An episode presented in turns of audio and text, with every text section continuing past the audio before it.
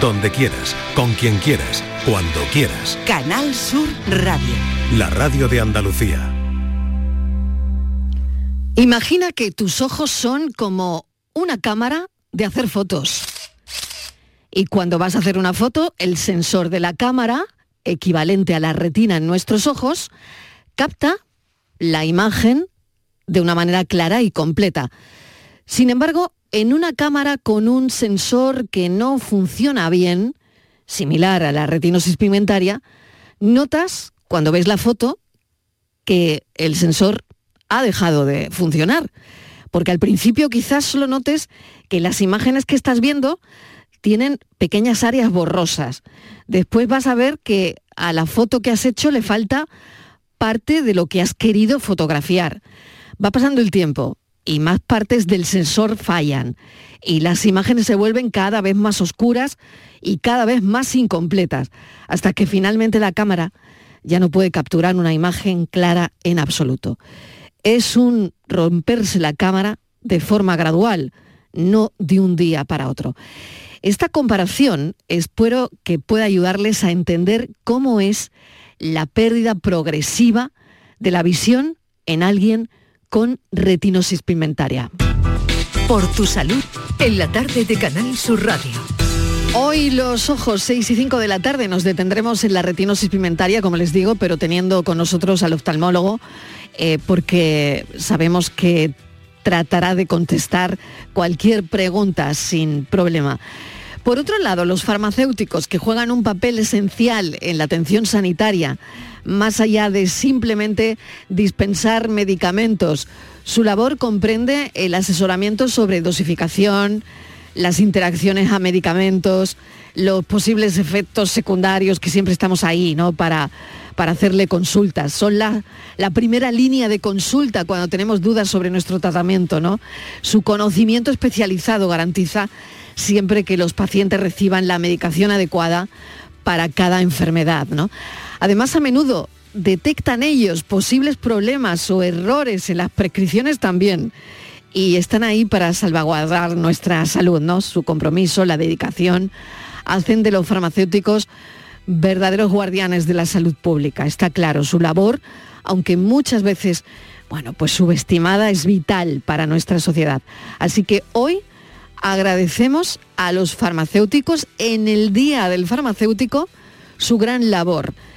Vamos a saludar en este momento a un farmacéutico, es Ernesto Cervilla, presidente del Colegio Oficial de Farmacéuticos de Cádiz. Bienvenido Ernesto, gracias por acompañarnos, felicidades. Hola, muchísimas gracias, buenas tardes.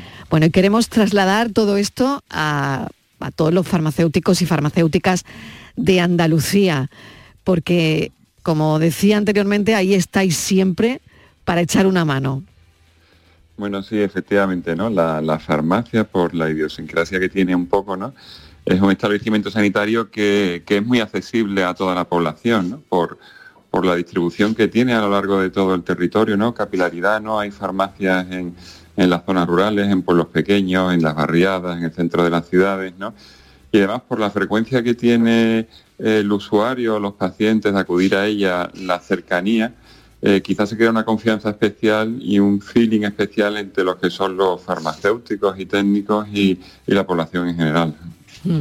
Primera línea, yo decía, primera línea de consulta a veces, ¿no? Antes de llegar al médico, pues si tienes un farmacéutico de confianza en tu barrio, seguro que vas y le cuentas lo que te, lo que te pasa, ¿no? Sí, efectivamente. Muchas veces pues a lo mejor es la puerta, ¿no? Entrar en todo el sistema sanitario, ¿no? Muchas veces, eh, pues unas molestias, unas pequeñas, bueno, que se ven alteraciones en lo que es su vida normal, bueno, pues vienen y consultan, ¿no? Por supuesto, si son dolencias menores o unas patologías que no tienen mucha importancia, pues se le intenta solucionar desde la farmacia, ¿no? Muchas veces incluso con consejos, sin tenerse que llevar nada, ¿no? Pero luego ya, pues la mayoría de las veces, si son cosas que, bueno, que percibimos que necesitan el diagnóstico de un médico, por supuesto, derivamos a, los médicos que son los que tienen que diagnosticar estas enfermedades o males que tengan estas personas. Pues solamente queríamos felicitarles, que pasen un buen día y bueno, lo que queda de día ya. Y nada, muchísimas gracias por, por estar ahí. Hoy es el día del farmacéutico.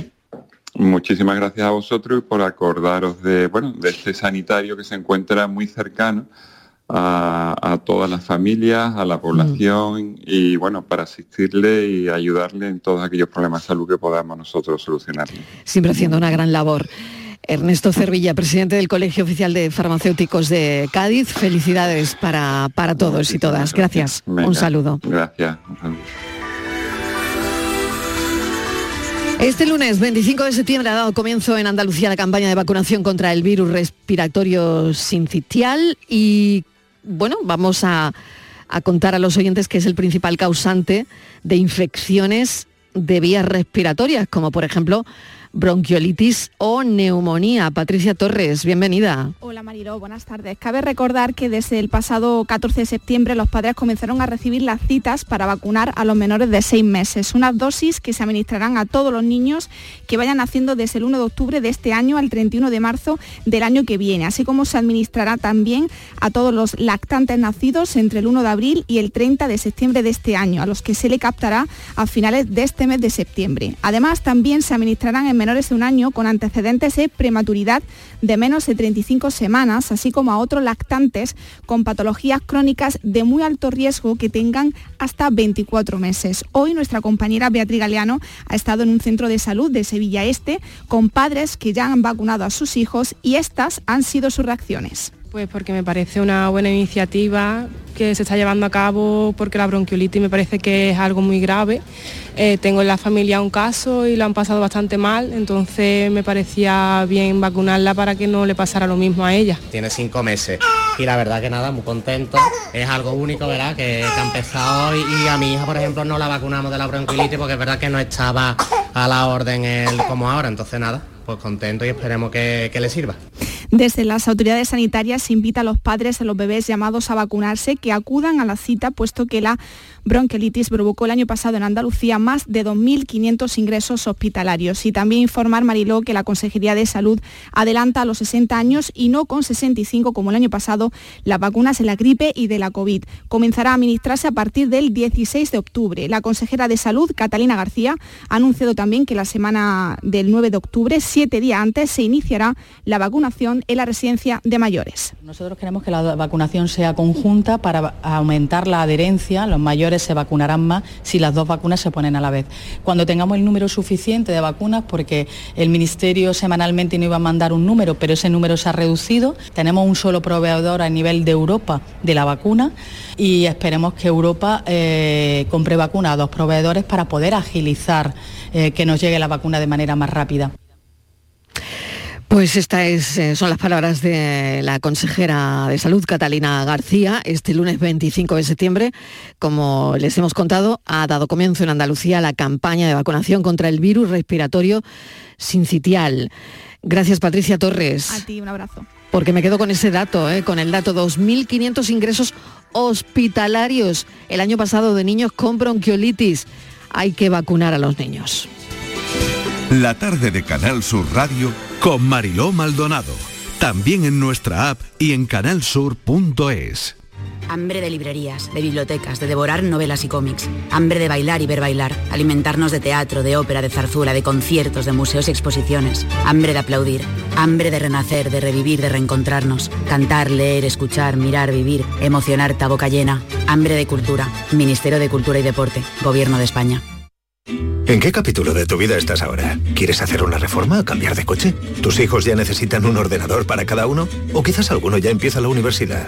¿Habéis encontrado el amor y buscáis un nidito? En Cofidis sabemos que dentro de una vida hay muchas vidas y por eso llevamos 30 años ayudándote a vivirlas todas. Cofidis, cuenta con nosotros. Cabaret Festival llega al centro hípico de Mairena del Aljarafe con Niña Pastori en concierto el 30 de septiembre.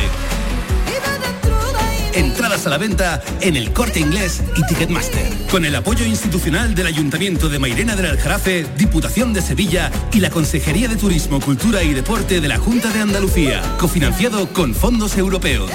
Vive tu mejor verano en Mairena del Aljarafe con Cabaret Festival. En cofidis.es puedes solicitar financiación 100% online y sin cambiar de banco. O llámanos al 900 84 12 15. Cofidis, cuenta con nosotros. El resumen de la actualidad del día, con toda la información y la última hora del deporte, el análisis de la economía que tanto te afecta, las entrevistas que te aclaran lo que pasa. Todo lo que necesitas saber para estar informado lo tienes en el Mirador de Andalucía, de lunes a viernes, desde las 7 de la tarde con Natalia Barnés. Canal Sur Radio. Somos más Andalucía. Canal Sur Radio.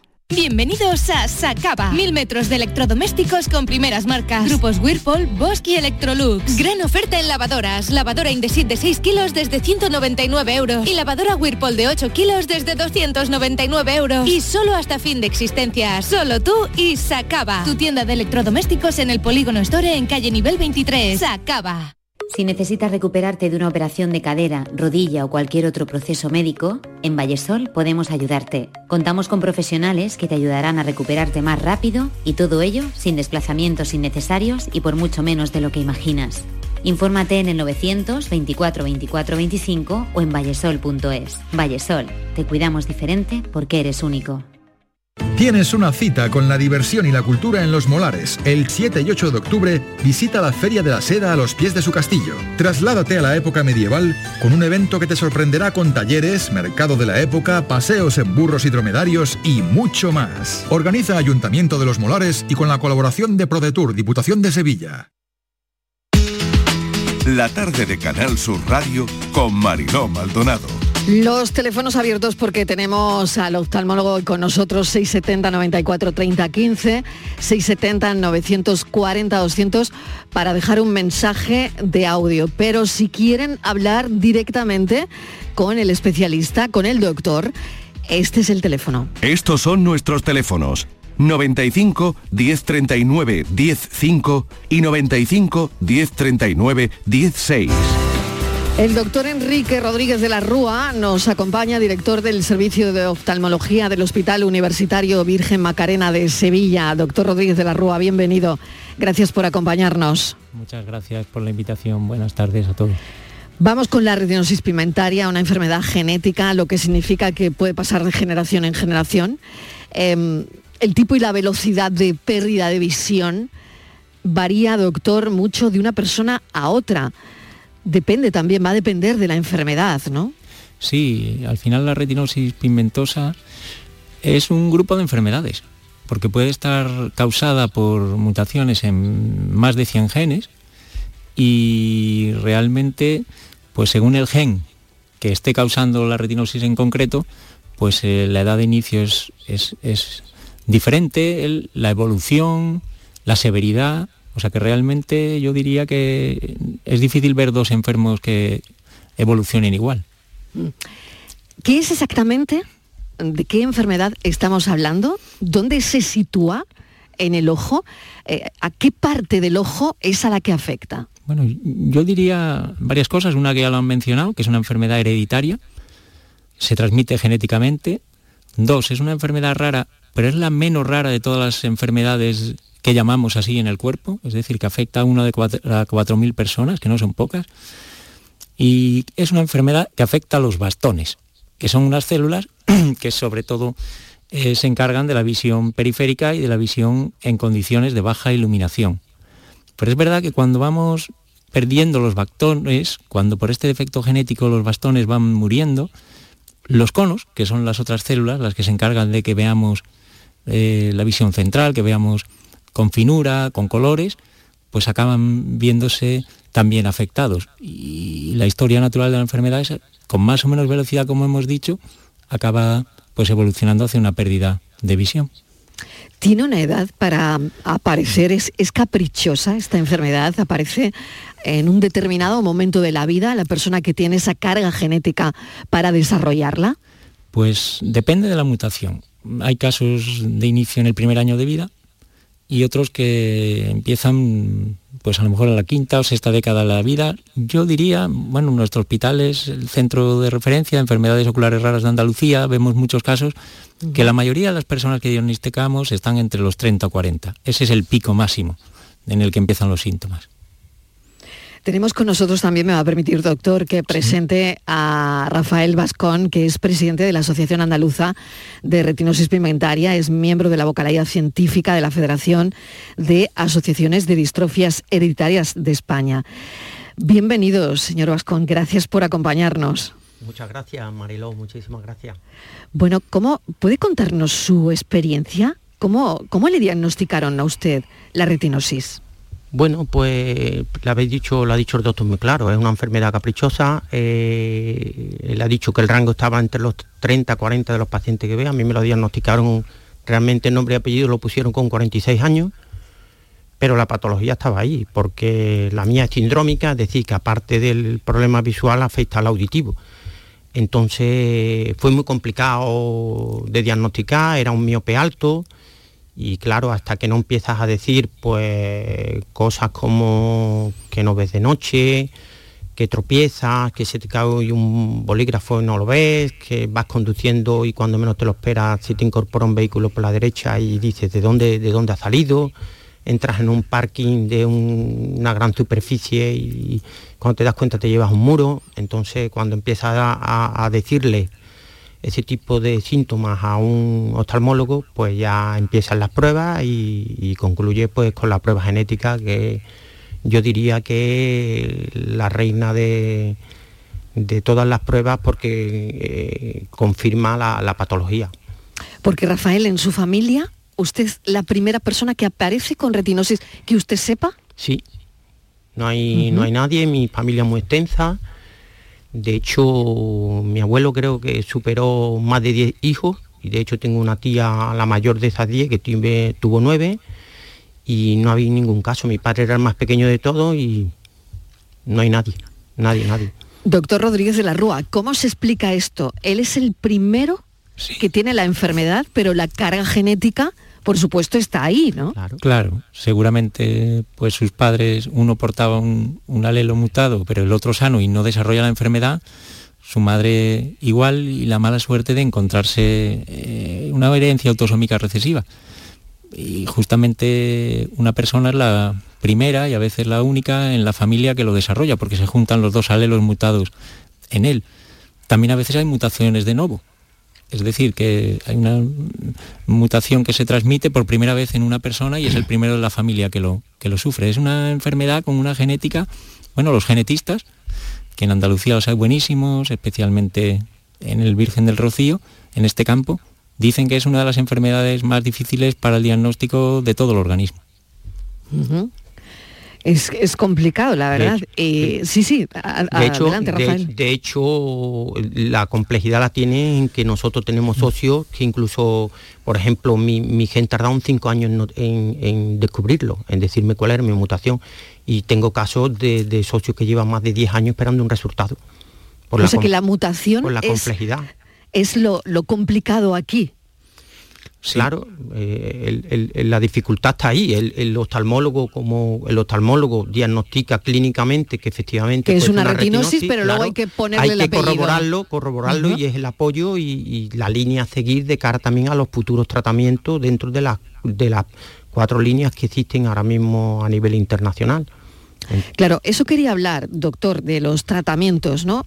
¿Cuáles, ¿Cuáles son los, los más efectivos? No sé si es un traje a medida para cada paciente, no lo sé. Eh, ¿Cómo van los tratamientos para la retinosis?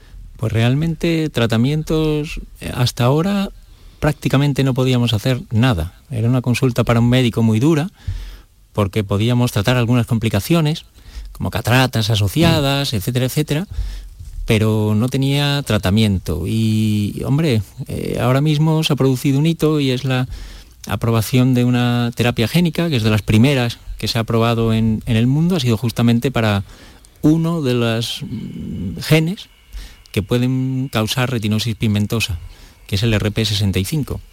Es verdad que hablábamos de que hay casi 200 genes, o sea que beneficiamos un porcentaje pequeño de los pacientes, pero bueno, es ya un hito, es el primero de, esperamos que de muchos tratamientos, y sí, van a ser muy personalizados, muy mucho.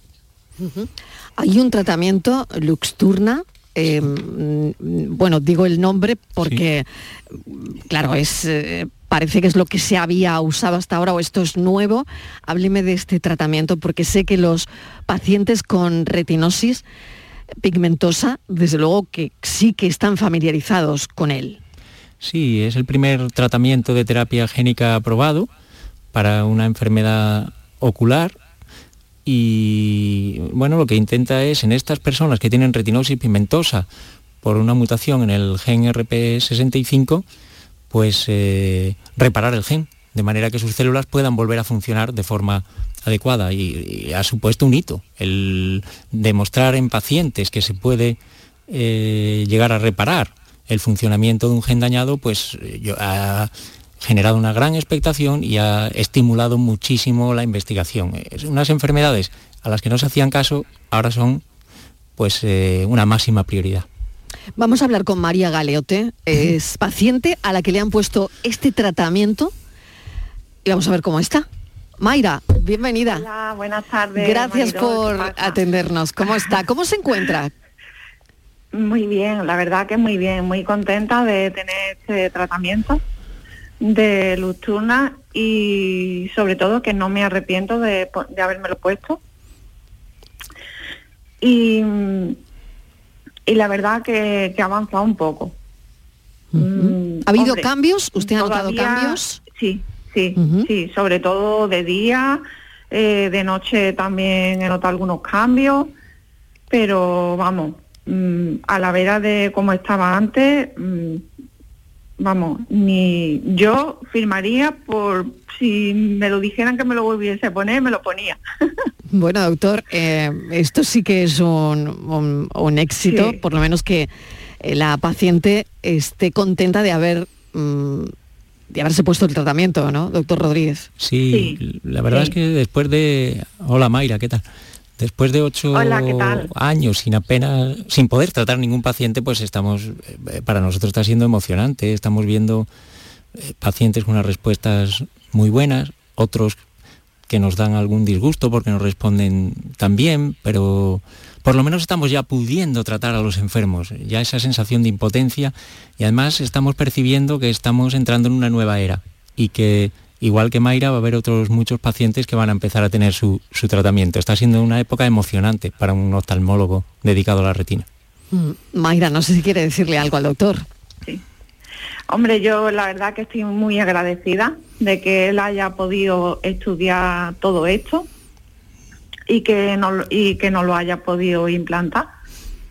y, y nada, y darle mil gracias a él y a su equipo y sobre todo también a, a Rafael, que fue el que me orientó también a llegar a él. Gracias a ti, a ti. Gracias a ti. Mayra, muchísimas gracias. Un beso grande. Muy un grande. beso grande. Venga, un beso grande, para todos. La importancia de lo que ha pasado aquí esta tarde, eh, la importancia de, de esta conversación es también la de el asociacionismo, es decir, una, paciente mm, que habla con, por supuesto va al médico que sigue sus tratamientos, pero que habla con el presidente de la asociación, con Rafael Vascón, que la pondrá probablemente en contacto. No sé si ha sido así exactamente, pero la importancia de la Asociación Andaluza de Retinosis, de los eh, médicos cualificados como nos decía el doctor Rodríguez de la Rúa, un centro de referencia en toda Andalucía, que es el Virgen Macarena de Sevilla, de enfermedades oftalmológicas. Y creo que al final, eh, bueno, pues están los resultados, doctor. Sí, yo aquí diría que también han empujado muchísimo, y hay que decirlo, pues desde la dirección y el gerente del Hospital Macarena, en la consejería, en el Servicio Andaluz de Salud, bueno, otros muchísimos médicos compañeros que tengo en la unidad y en otros servicios. O sea, que ha sido realmente el que el Macarena fuera reconocido como uno de los cuatro centros que podía realizar este tratamiento es un trabajo de, muchísimas personas. Y, bueno, pues agradecérselo yo también a todos, a todos ellos. Hay otra paciente que nos está llamando, Sandra Fernández, que le han puesto el tratamiento. Sandra, bienvenida. Hola, buenas tardes. Sandra, ¿cómo va eso? ¿Cómo va? Bueno, eh, en mi caso he tenido una montaña rusa de emociones, podría decir, porque como todos los tratamientos, pues siempre hay una parte positiva y puede haber una posibilidad de una parte más negativa y es desafortunadamente la que me está tocando. Mm. Pero bueno, mm, en mi caso eh, me habéis ofrecido la oportunidad de intervenir y, y no, mi intención no es hablar de la parte negativa, sino del esfuerzo que se está haciendo y que creo que se debe de seguir haciendo y, agradezco un montón al doctor Rodríguez de la Rúa que, que se ha implicado un montón y que se sigue implicando y a todo el equipo que ha estado allí y a toda la gente que ha conseguido llegar a esto, que, que creo que ese es el esfuerzo que hay que valorar. Y en mi caso, pues eh, uno de los ojos me salió muy bien porque eh, no veía prácticamente nada con él y tengo una respuesta eh, que voy notando mes a mes de un aumento del campo visual. Mi ojo ya estaba muy deteriorado, también hay que decirlo, entonces sentir como el campo visual lo, lo voy ganando es esperanzador, pero el otro ojo ha habido una reacción al medicamento y, y no está yendo bien. Entonces, pues bueno, esa es mi tristeza, porque siento que, que por un lado va bien y por otro me perjudica el que no está yendo bien, con lo cual no estoy lo contenta que debería, pero pero aquí estoy, luchando y, y, y queriendo dar ese mensaje a, a todo el mundo que no pierda la esperanza, que es como la teníamos todos los pacientes de retinosis, la esperanza perdida. Y, y no hay que perderla, en realidad. Muchas gracias, Sandra, muchísimas gracias. Qué bonito es lo que dice Muchísimas Sandra, gracias. ¿no, Rafael? Sí, A sí, ver. claro, es que la medicina eh, no es una ciencia exacta, lo, lo hablaba con, eh, con Enrique e incluso con tu compañera Patricia, estaba diciendo Mariló que, que, que como en, en personas que son hermanos, con la misma mutación, los mismos alelos, y como me cuentan a mí, Rafa ahora me está sucediendo lo que le, lo, que le estaba sucediendo a, a mi hermana hace 15 años, y entre ellos hay diferencias solamente de dos añitos. Evoluciona haciendo de la misma familia, todo evoluciona, la misma enfermedad evoluciona diferente de unos a otros. Y la esperanza, pues Sí, que el yo hablo, Sí, Sí, sí, sí, sigue, sí. adelante, adelante, Sandra. Sigue, Sandra. Sí, hablo también en, en nombre de mi hermana, que Sí. tenemos las dos el mismo, la misma eh, mutación y realmente a ella sí le ha ido bien. Ella, lo que pasa que al haberse operado después eh, de mí, ha sido, está notando un poquito más despacio la, la evolución en sus ojos, pero ella sí nota, va notando cambios, así que por eso yo estoy contenta, ella es más pequeña, claro, el cambio de edad también influye, como, como estaba hablando el doctor. Entonces, hay tantos factores influyendo en, en un tratamiento que, que no es como tomarse una aspirina y decir, uy, Claro. me ha Totalmente. quitado el dolor de cabeza. Totalmente. Es- es algo- Vamos, vamos a ver qué dice el doctor Rodríguez de la Rúa. Doctor, fíjese, ¿no? Este caso eh, y que para ustedes será el día a día, ¿no? Sandra Fernández Sí, con es- su- y su hermana. A ella, pues un ojo no le ha ido tan bien. A su hermana, en cambio, con la misma enfermedad, pues parece que sí que está siendo efectivo, ¿no? Y por otro lado, también me, bueno, me sitúa ante la situación familiar, ¿no? Mm, Dos personas de una misma familia que podrían perder la visión, ¿no? Sí, yo creo que realmente es que estamos arrancando un camino eh, absolutamente nuevo. Es un nuevo tipo de terapias. Por ejemplo, no sabemos ni medir el beneficio. Nosotros sabemos medir la agudeza visual, pero no sabemos medir la visión nocturna o la visión de los colores la medimos muy torpemente. Es decir, estamos eh, arrancando de cero.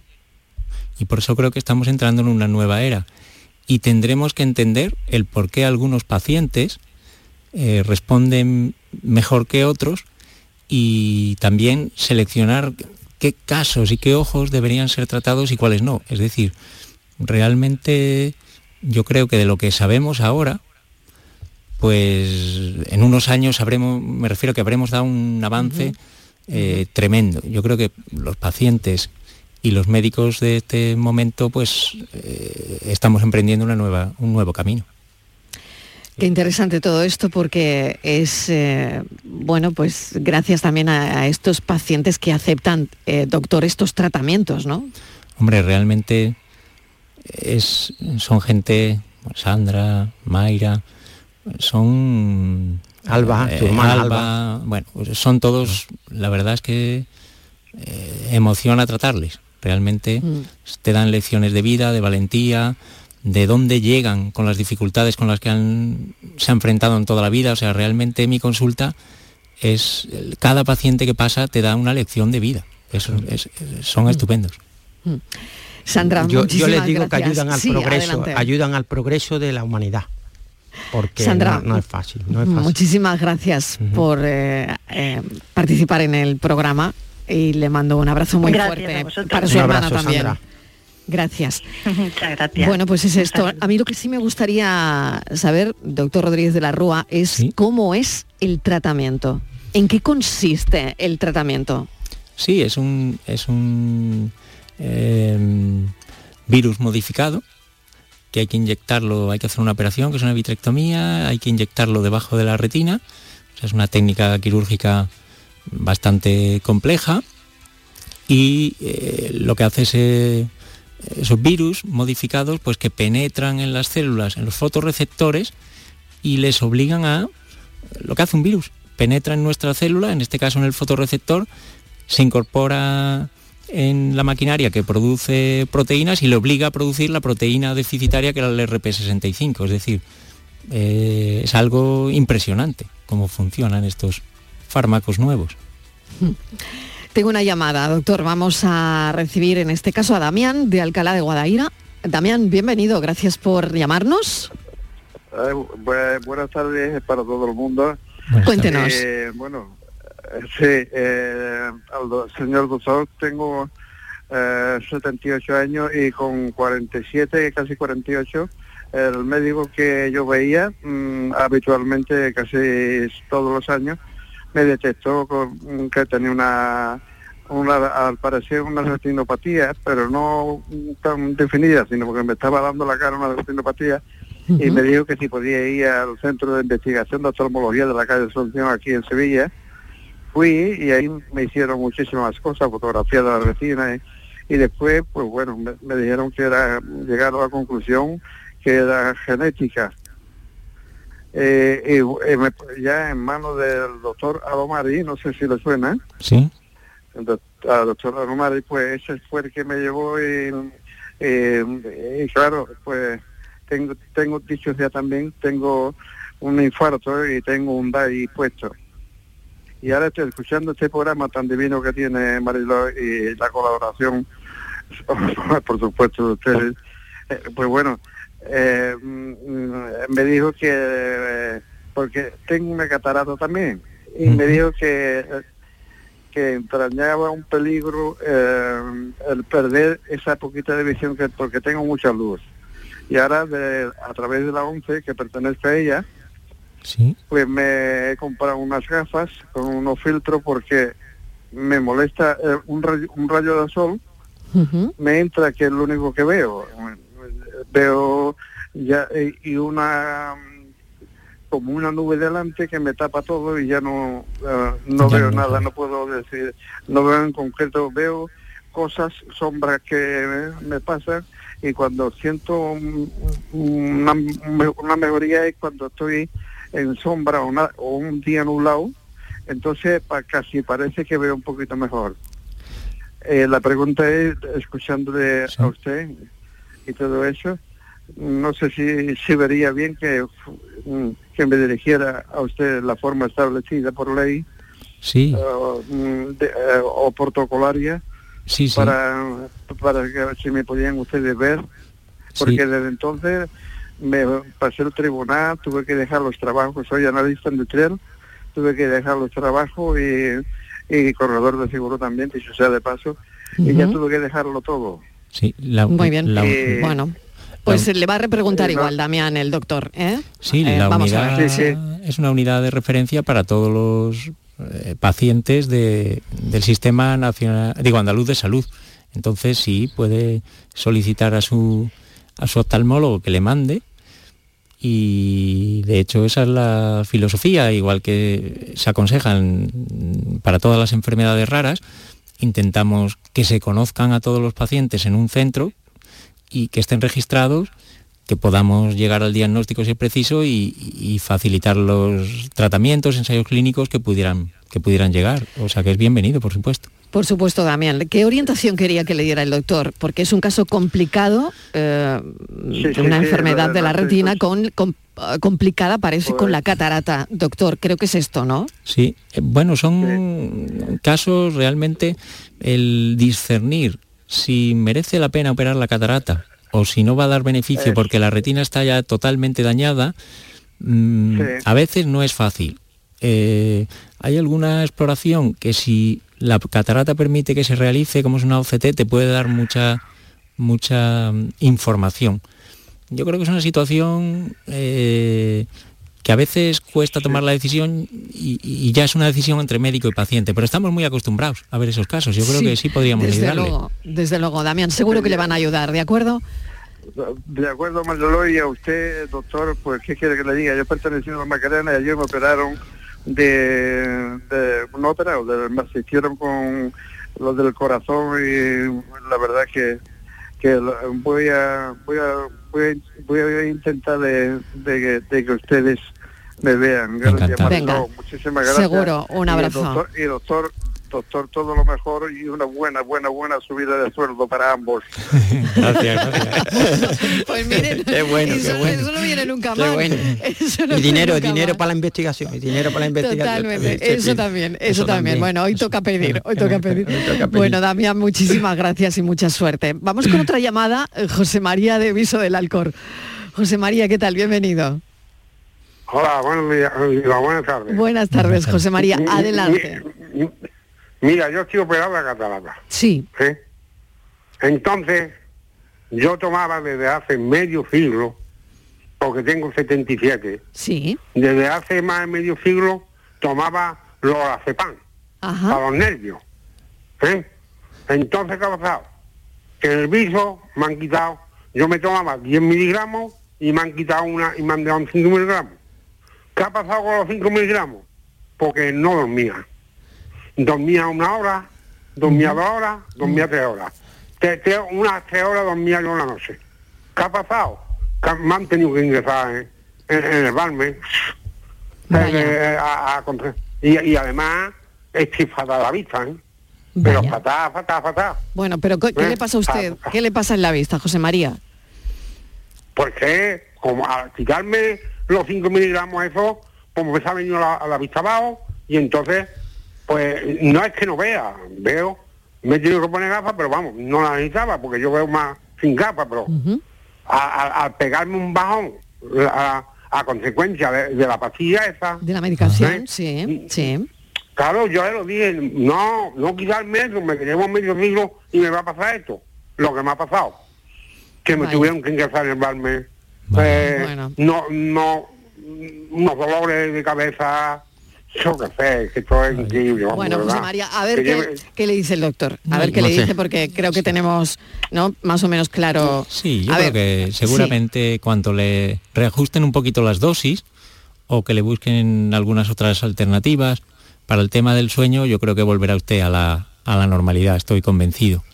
Y no tiene por qué afectar a la visión el- o al resultado de una cirugía de cataratas el, el, El el lorazepam. Orcepan. Yo creo que en cuanto le ajusten un poquito la dosis, seguramente va a estar usted bien. Le deseamos muchísima suerte a José María. Hago una pequeña, breve, brevísima pausa para la publicidad y continuamos. Estos son nuestros teléfonos 95 1039 105 y 95 1039 16. Hambre de librerías, de bibliotecas, de devorar novelas y cómics. Hambre de bailar y ver bailar. Alimentarnos de teatro, de ópera, de zarzuela, de conciertos, de museos y exposiciones. Hambre de aplaudir. Hambre de renacer, de revivir, de reencontrarnos. Cantar, leer, escuchar, mirar, vivir. Emocionarte a boca llena. Hambre de cultura. Ministerio de Cultura y Deporte. Gobierno de España. Madrid, Madrid, Madrid. ¿Qué tiene Madrid que siempre es un buen plan? Con viajes del corte inglés, escápate a museos, a los mejores musicales y teatros o a tus parques temáticos favoritos y alójate en los mejores hoteles. Déjate asesorar por expertos y reserva desde solo 15 euros y sin gastos de cancelación. Consulta condiciones en viajes del corte inglés. Con la Agenda España Digital 2026, todos somos protagonistas de la transformación digital de nuestro país. Da igual si eres Edu, Judith o Aurelio, si tienes 20 u 80 años, da igual tu origen, si eres de campo o ciudad. Bienvenida a España Digital, aquí y ahora. Gobierno de España.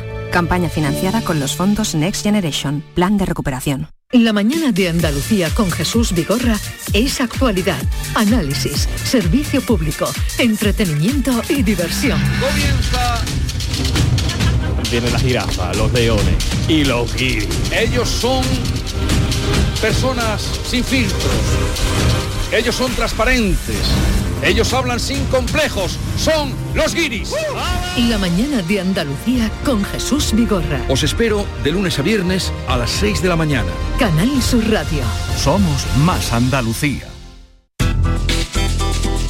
Estos son nuestros teléfonos 95 1039 105 y 95 1039 16. Un teléfono para todos los oyentes que escuchan este espacio por tu salud en la tarde de Canal Sur Radio. Es Salud la que nos llama desde Sevilla. Salud, bienvenida, ¿qué tal? Hola, buenas tardes. Cuéntenos, Salud.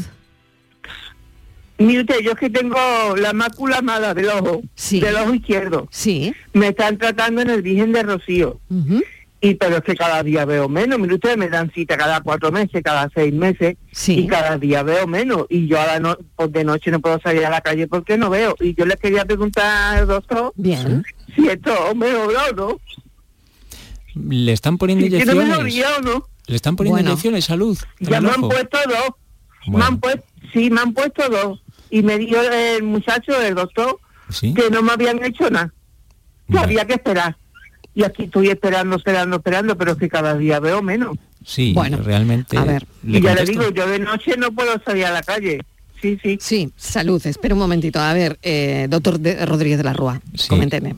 Sí, las enfermedades de la mácula son ahora mismo uno de los principales problemas eh, de visión que tenemos en la población. Son muy, muy, muy comunes. Hablábamos antes de enfermedades raras, pues esta es de las más comunes. Y la verdad es que con las inyecciones que tenemos desde hace unos años, en un porcentaje muy alto de gente se consigue un gran beneficio. Bien es verdad que recuperar la visión normal mm, es difícil, salud. Pero yo le animo a seguir tratándose No, a mí mientras le digan los muchacho, doctores Pero no había hecho nada. porque estaría muchísimo peor si no se trata. Yo que soy ya veterano y recuerdo cómo quedaban los pacientes antes de tratarse, el daño era devastador. Ahora con las inyecciones, a lo mejor no conseguimos normalizar el caso del todo, pero va a estar mejor que si no se trata. Además lleva dos, todavía es muy pronto para establecer una conclusión. Ya veremos cuando lleve unas cuantas más. Salud, pues ese es el consejo del doctor Rodríguez de la Rúa, ¿de acuerdo? Siga con las inyecciones. A ver qué tal. Un saludo. Vale, gracias. Muchísimas gracias. Pues creo que es, eh, bueno, el, el consejo ha sido muy directo. Rafael, Hola. ¿cómo es su visión ahora? Uf, llevo una racha regulín porque la retinosis pigmentaria tiene una fase que es la fotofobia y lo estaba consultando con Enrique para que te mm, tomes un ejemplo. Las personas que ya me presentan y no he conocido a lo largo de mi vida, eh, 10 minutos después la puedo tener al lado tomando un café, no las conozco, Mariló. Entonces, o sea que ahora mismo esa es la situación. Creo que doctor Rodríguez de la Rúa lo ha, vamos, lo ha hecho muy gráfico, lo ha contado muy gráfico, ¿no? Sí, sí. Sabemos cuál es su visión ahora mismo. Sí, sí, sí, es, es eso, es la enfermedad. Primero afecta a las, como decíamos antes, campo visual y, y situaciones de baja iluminación, pero poco a poco empieza a afectarte ya eh, cuando hay luz, lo que es la definición. Es una enfermedad, eh, es, es Degenerativa, odiosa, odiosa, ¿verdad? bueno, temible, odiosa, porque eh, va poco a poco quitando la visión, pero yo creo eso, es lo que hablábamos. Yo tengo una esperanza razonable de que vamos a poder empezar a, a tratar cada vez a más personas. Rafael, yo creo que ahora le toca a usted hablar para todos los pacientes que le estén escuchando como presidente de la Asociación Andaluza de Retinosis, porque no hay que perder la esperanza. Bueno, yo a todos les digo, mm, mm, tengo un ejemplo, el, socio más pequeño que, tiene, que tengo no llega al añito y el que más tiene tiene ochenta y tantos años. Entonces en ese rango imagínate la- las personas que hay. Que hay que tener confianza. Se ha hecho una campaña ayer por el Día Mundial de la Retina. Que es esta semana, el viernes, si no me equivoco, ¿no? No, ha sido el Día Mundial Ah. de la reti- de la es que eh, internacional de la y el de la retinosis fue el siempre se celebra el último domingo de septiembre. Ah, bien. Entonces ha hecho, se, se- se ha pedido a nivel nacional iluminar los ayuntamientos, monumentos o fuentes de color, eh, del color azul, que es confianza, y del color verde, que es la esperanza. Y aquí en Sevilla concretamente se ha iluminado la Plaza España, el Ayuntamiento de Málaga. Es una manera de visibilizar y concienciar a la sociedad de que hay que apostar por la investigación, porque como ha dicho, esto ya es un tratamiento, pero hay muchos, hay muchos ensayos que va, si Dios quiere, va a poder solucionar muchísimos problemas de muchísima gente, que el- los primeros síntomas, como se ha explicado, es la pérdida de visión nocturna, la periferia, todo eso, eh, la enfermedad es complicada, que contacte con las asociaciones, se estén donde estén, Andalucía, en otras comunidades autónomas, que gracias a lo que eh, yo durante mi primer año me aislé totalmente de lo que era el mundo asociativo y llevo pues presidiendo la asociación desde el año 2017, contacto- en contacto a nivel nacional, eh, a nivel internacional con Retina Internacional, nuestro compañero de FARPE, eh, que la federación, eh, nos representan a España a nivel, a nivel internacional, entonces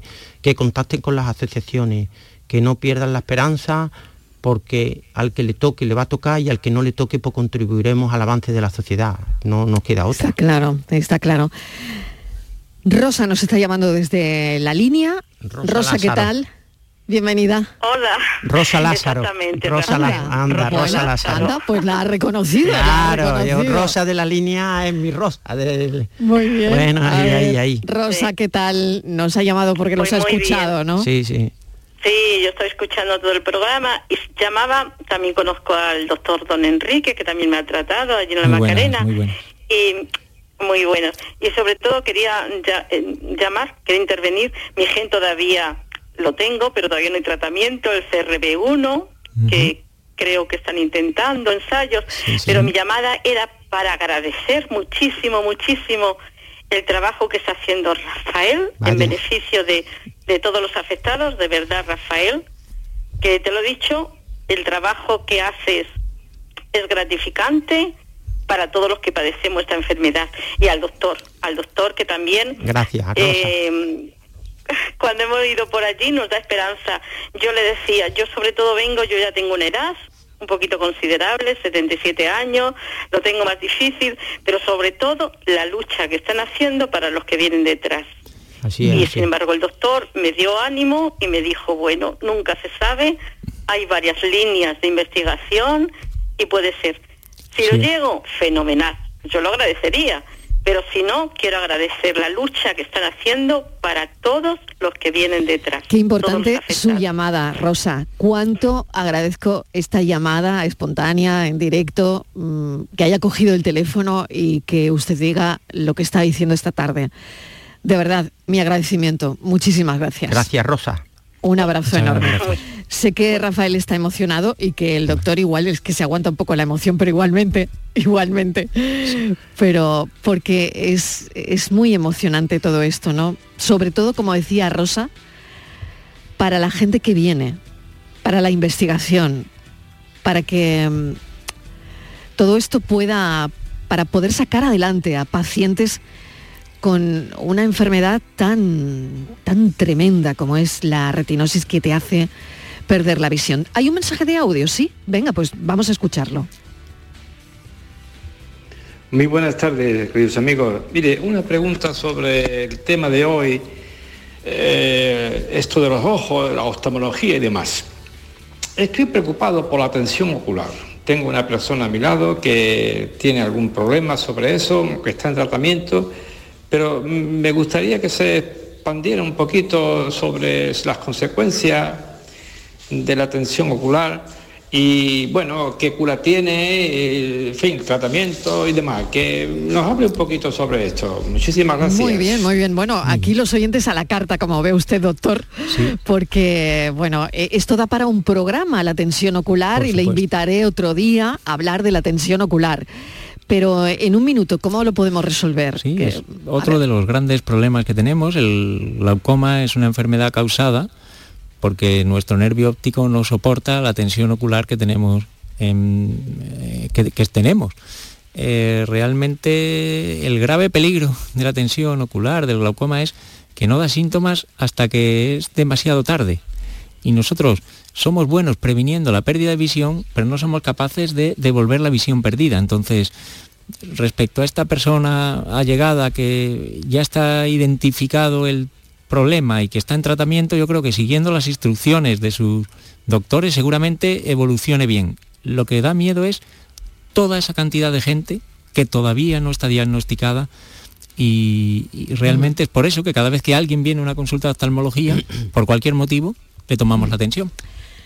Claro, bueno, pues eh, es para otro programa esto, porque hay que detenerse un, montón. Doctor Enrique Rodríguez de la Rúa, muchísimas gracias por habernos atendido, director del Servicio de Oftalmología del Hospital Universitario Virgen Macarena de Sevilla, centro de referencia de toda, la, de toda Andalucía de enfermedades oftalmológicas, y Rafael Vascón, presidente de la Asociación Andaluza de Retinosis Pigmentaria. Me quedo sin tiempo. Muchísimas, gracias. Muchísimas gracias, Mariló. Gracias, un saludo. Gracias, muchísimas gracias. La pregunta de hoy, ¿cómo reconocer un ictus. Hemos querido llamar al doctor Rafael Bustamante, neurólogo, en el Hospital Regional Universitario de Málaga. Doctor Bustamante, bienvenido, gracias por acompañarnos.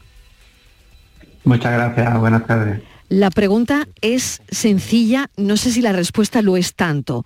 ¿Cómo reconocer un ictus para que no se nos vaya el santo al cielo y esa persona esté en manos de especialistas cuanto antes? Bueno, eh, efectivamente, como dice, la pregunta es sencilla, la respuesta puede, puede ser un poco más complicada, porque un ictus realmente es cuando hay una lesión aguda del cerebro por un problema circulatorio, y entonces, pues como el cerebro se ocupa de, de, es como el ordenador de todo el cuerpo, pues los síntomas pueden ser muy variados. Mm, lo más importante es, o, lo más característico es la agudeza del cuadro, lo brusco, lo abrupto, ¿no? que es algo que aparece de repente, que uno está bien y al segundo siguiente ya no está bien.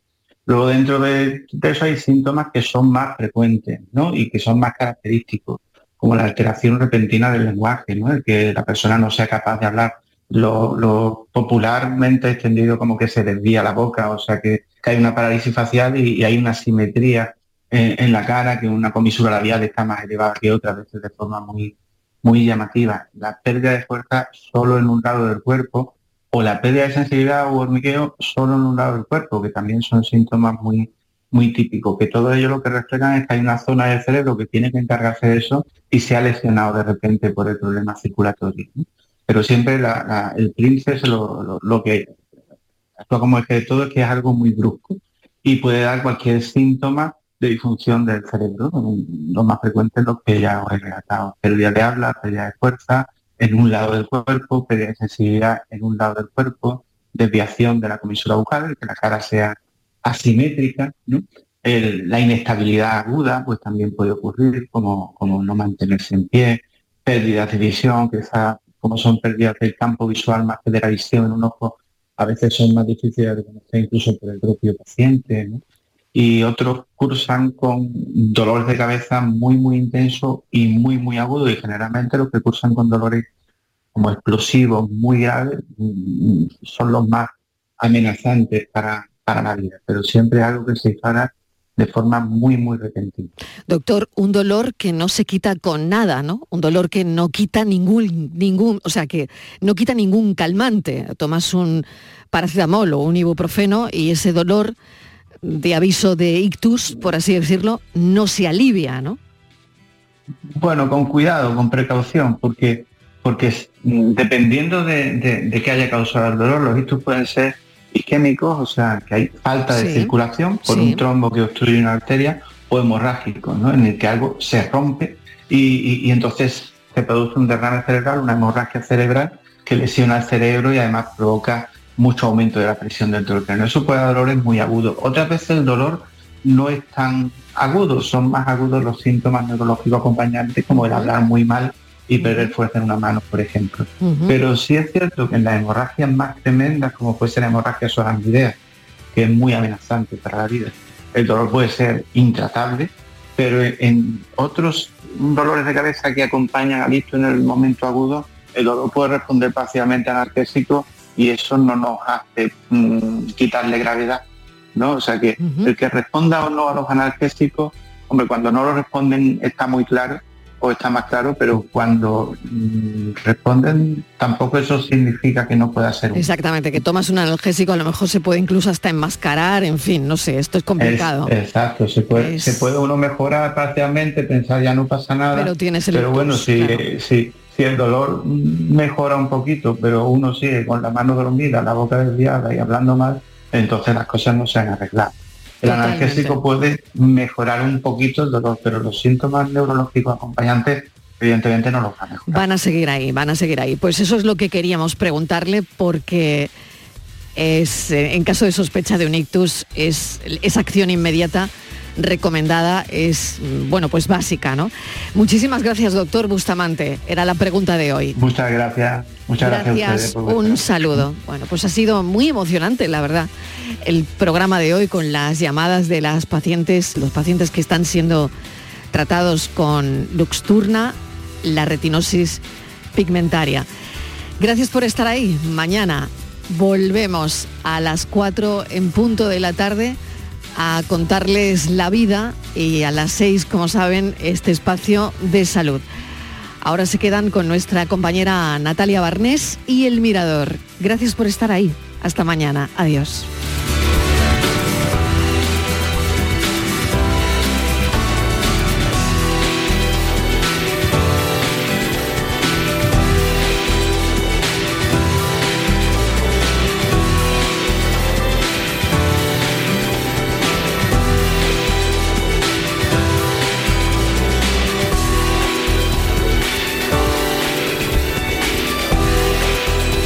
Tarde de Canal Sur Radio con Mariló Maldonado. También en nuestra app y en canalsur.es.